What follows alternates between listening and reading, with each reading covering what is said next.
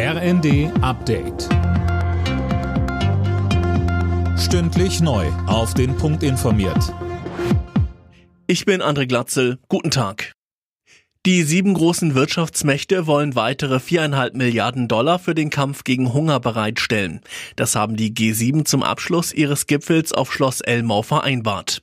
Russland wurde aufgefordert, die Produktion und den Export von ukrainischem Getreide nicht länger zu blockieren. Außerdem wollen die G7 eine internationale Konferenz zum Wiederaufbau der Ukraine unterstützen. Die 57 Millionen gesetzlich Krankenversicherten müssen sich im nächsten Jahr auf höhere Beiträge einstellen. Das hat Gesundheitsminister Lauterbach angekündigt. Hintergrund, die Kassen haben zuletzt ein Rekordminus eingefahren. Im nächsten Jahr fehlen nach ersten Schätzungen etwa 17 Milliarden Euro. Deshalb sind mehrere Maßnahmen geplant, so Lauterbach.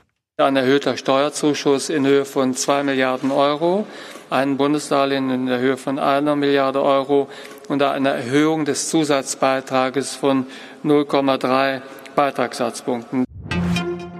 In NRW bleibt Hendrik Wüst Ministerpräsident. Er wurde mit einer breiten Mehrheit im Düsseldorfer Landtag wiedergewählt und führt damit die Koalition aus CDU und Grüne. Wüst sagte nach seiner Vereidigung, dass er mit allen demokratischen Fraktionen zusammenarbeiten will. Uns alle eint, dass wir das Erbe, das wir unseren Kindern und Enkeln überlassen werden, fest im Blick haben.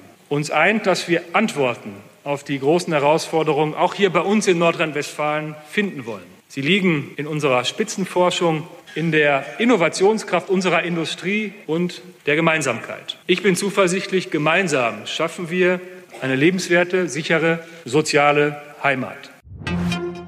Die Kauflaune der Deutschen ist auf ein neues Rekordtief gesunken. Vor allem die explodierenden Energie- und Lebensmittelpreise schicken die Verbraucherstimmung auf Talfahrt, heißt es vom Marktforschungsinstitut GfK. Alle Nachrichten auf rnd.de